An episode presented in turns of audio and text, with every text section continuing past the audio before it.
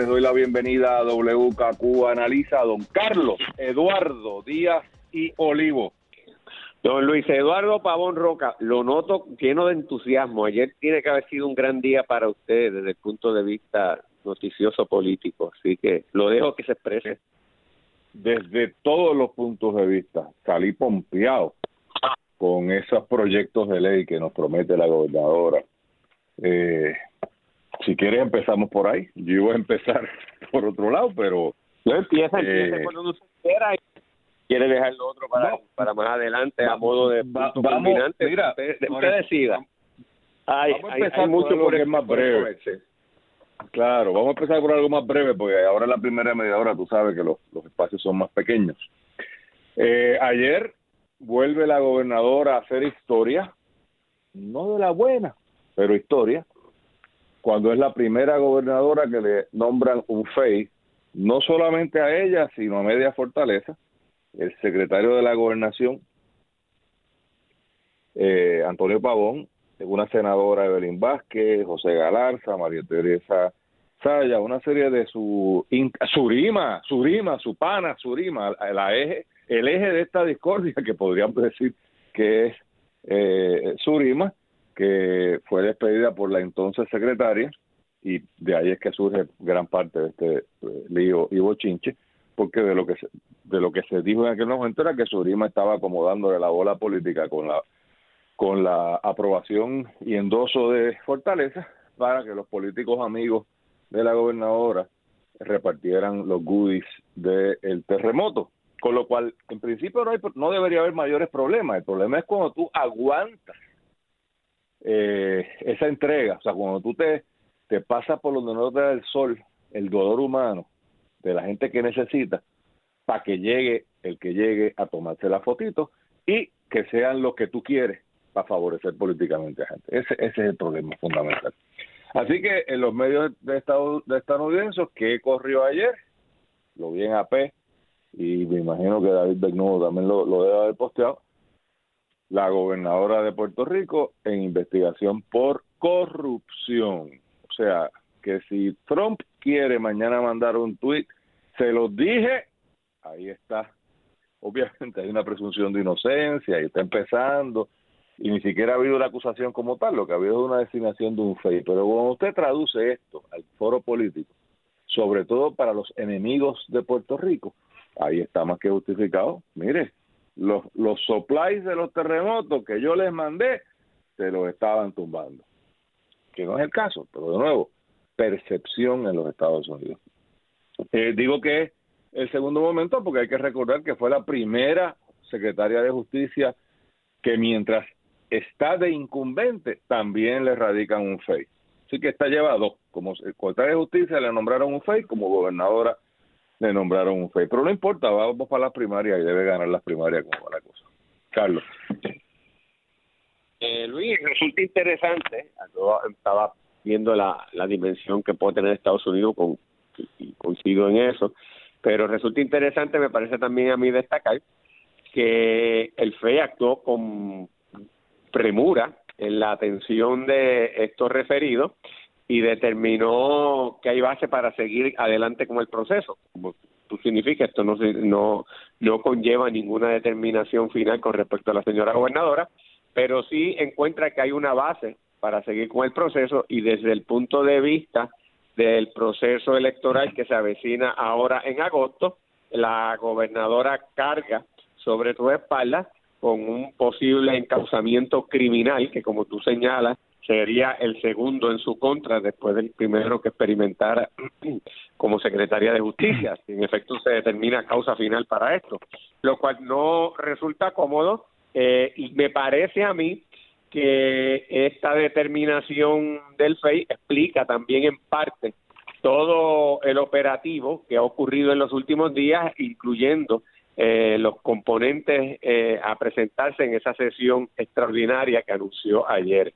Así que eh, hay una dimensión, me parece a mí, política sobre este particular que debe, de alguna manera, es decir, si esto no, si, si, de salida no le hubiesen determinado base para seguir adelante con, con la investigación por el FEI, la gobernadora hubiese estado en una mejor posición, hubiese eh, liberado de esa preocupación, hubiese podido acusar eh, o utilizar esto para acusar a sus opositores de que le habían montado eh, viciosamente un proceso y que ella está ha sido víctima de los de los esquemas tradicionales políticos y como ella es impoluta y no política, pues entonces eh, quedaba reivindicada.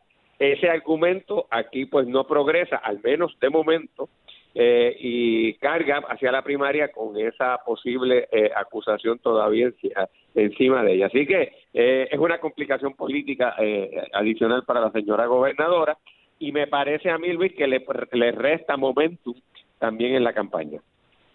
No, totalmente de acuerdo. O sea, y esto no se va, o sea, para tener claro el proceso y el que no lo tenga, pues que, que, lo sepa. Aquí lo que hace falta es un, una cintilla de evidencia, causa probable, para que este panel de jueces, o sea, todo lo, que hizo el panel de jueces es recibir el referido firmado por la jefa de los fiscales de integridad pública, Felipe Sales, y otro eh, fiscal que se me escapa el nombre, no tengo la noticia al frente, y la exsecretaria de Justicia, ¿no? Le envían este informe donde recomiendan, eh, ellos evalúan de entrada lo que le envió Justicia y, y pasan juicio sobre si hay, hay suficiente evidencia que vincule de alguna manera a los imputados con la comisión de un delito. Si ellos determinan que sí, entonces se lo refieren a unos fiscales contratados, a unos abogados que usan el título de fiscal, pero en realidad son abogados de la práctica privada que tienen un contrato muy lucrativo en casi todos los casos, eh, que se dedican entonces a investigar la evidencia que le enviaron, más cualquier evidencia que ellos entiendan. O sea, una, es una investigación eh, independiente. Eh, y de ahí entonces tienen un término que tienen que rendir entonces un informe donde van a recomendar la erradicación ya de casos, y ahí sí se va al tribunal. Eso no va a pasar antes de la primaria. Eh, la fiscal a cargo de esto es Leticia Pavón, y hay otro que no lo conozco, así que no, no recuerdo su nombre, pero dificulto mucho que, en tres semanas, eh, que es lo que, menos de tres semanas en realidad, eh, que es lo que queda para las primarias, esto se resuelva. Así que enfrentar a las primarias con eh, el tema en las costillas. Y eso pues tiene un debería tener un costo político. En este país ya tú sabes que estas cosas tampoco son muy, materiales para muchos de los electores. Eh, pero yo creo, para mí el, daño principal. fíjate Luis, yo creo, yo creo que, que no son inmateriales. Yo creo que si el, el, el, pesa, por lo menos en muchos electores, el, el, eh, el, la situación de que hayan en el pasado ciertas personas con algún tipo de cargo o, ¿verdad? convicción en contra eh, haya podido aspirar a un cargo, el caso más notorio es el de Aníbal Acevedo Vila, eh, no, no, no quita que eso no pese, porque yo creo que se vio un resultado electoral. Y me parece a mí que si el Partido Popular hubiese tenido una alternativa real en aquel momento que le hubiese hecho frente al gobernador, que lo que se rumoraba en aquel momento era Alejandro García Padilla o el difunto alcalde de Cagua, Willy Miranda Marín, la cosa hubiese podido ser distinta. Con lo, con lo que te quiero decir aquí, eh, si Wanda estuviese solita y no hubiese recibido un reto, ¿verdad? Para la contienda, pues tú lo que tú dices me parece correcto. Teniendo ahora un reto de Pierluisi, a mí me parece que la eh, le, da un, no solamente un respiro, un impulso a la candidatura de, de Pierluisi que de otra manera tal vez no hubiese tenido. Pero tú, tú ves a Pierluisi montándose en ese impulso, porque es que yo veo a Pierluisi tan aplatanado, por decirlo de una manera publicable, que, que yo no entiendo. O sea, él, él como que ya dio porque ganó las la primarias pues, y esa podría ser una teoría, ¿no? Mire, ya esto está gano, yo no me voy a meter ahí porque lo que voy a hacer es enajenar unos votos que al otro día de la primaria o, el mismo día de la primaria, como van las cosas con la Comisión Estatal de Elecciones, probablemente a una semana después de la primaria. Eh, pero en algún momento cuando se certifique el resultado, pues el que gane tiene que jalarlos del otro lado para su, para su lado. Es lo único que se me ocurre porque digo, Luis es un tipo elegante, siempre lo ha sido, eh, que no, creo que no disfruta de la tiradera trapera de los que deberían estar en el reggaetón trapero y no en la política puertorriqueña, pero, pero en algún momento tú tienes que decir aquí estoy, soy la alternativa, eh, miren lo que les digo. O sea, yo, no lo veo capitalizando esto, Carlos. Y, y, yo creo que quien, primero tiene que capitalizarlo es él, ¿no?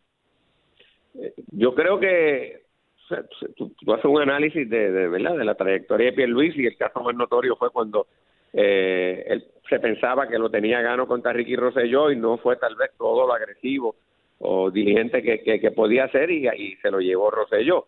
Eh, y tal vez uno puede decir algo de eso en, esta campaña. Sin embargo, yo te tengo que decir que en las últimas semanas sí había visto a Pedro Pierluisi un tanto más agresivo.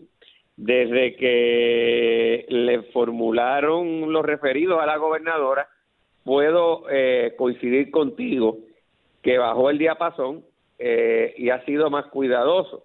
Yo no sé si ahí estará descansando en sus números, en donde puede haber medido que esto fue un golpe a la gobernadora y que le restó, como yo te dije, momentum y que por lo tanto lo conviene, le, conviene a él y que cuando tú ves a tus enemigos sufriendo y, y complicándose y metiéndose la, metiendo la pata, tú permaneces en silencio. O sea que pudiera restar mérito a lo que tú dices, ¿no? Porque en términos de él, él parecido a Eduardo Batia no son candidatos eh, que le guste eh, bombardear al enemigo, son personas más elegantes y este pueblo está tal vez acostumbrado a otros modelos, pero pudiera ser, pudiera ser, Luis, no, tampoco tengo la base para eso, que responda a eso que te acabo de decir de, de lo que le ha pasado a la señora gobernadora las últimas dos semanas.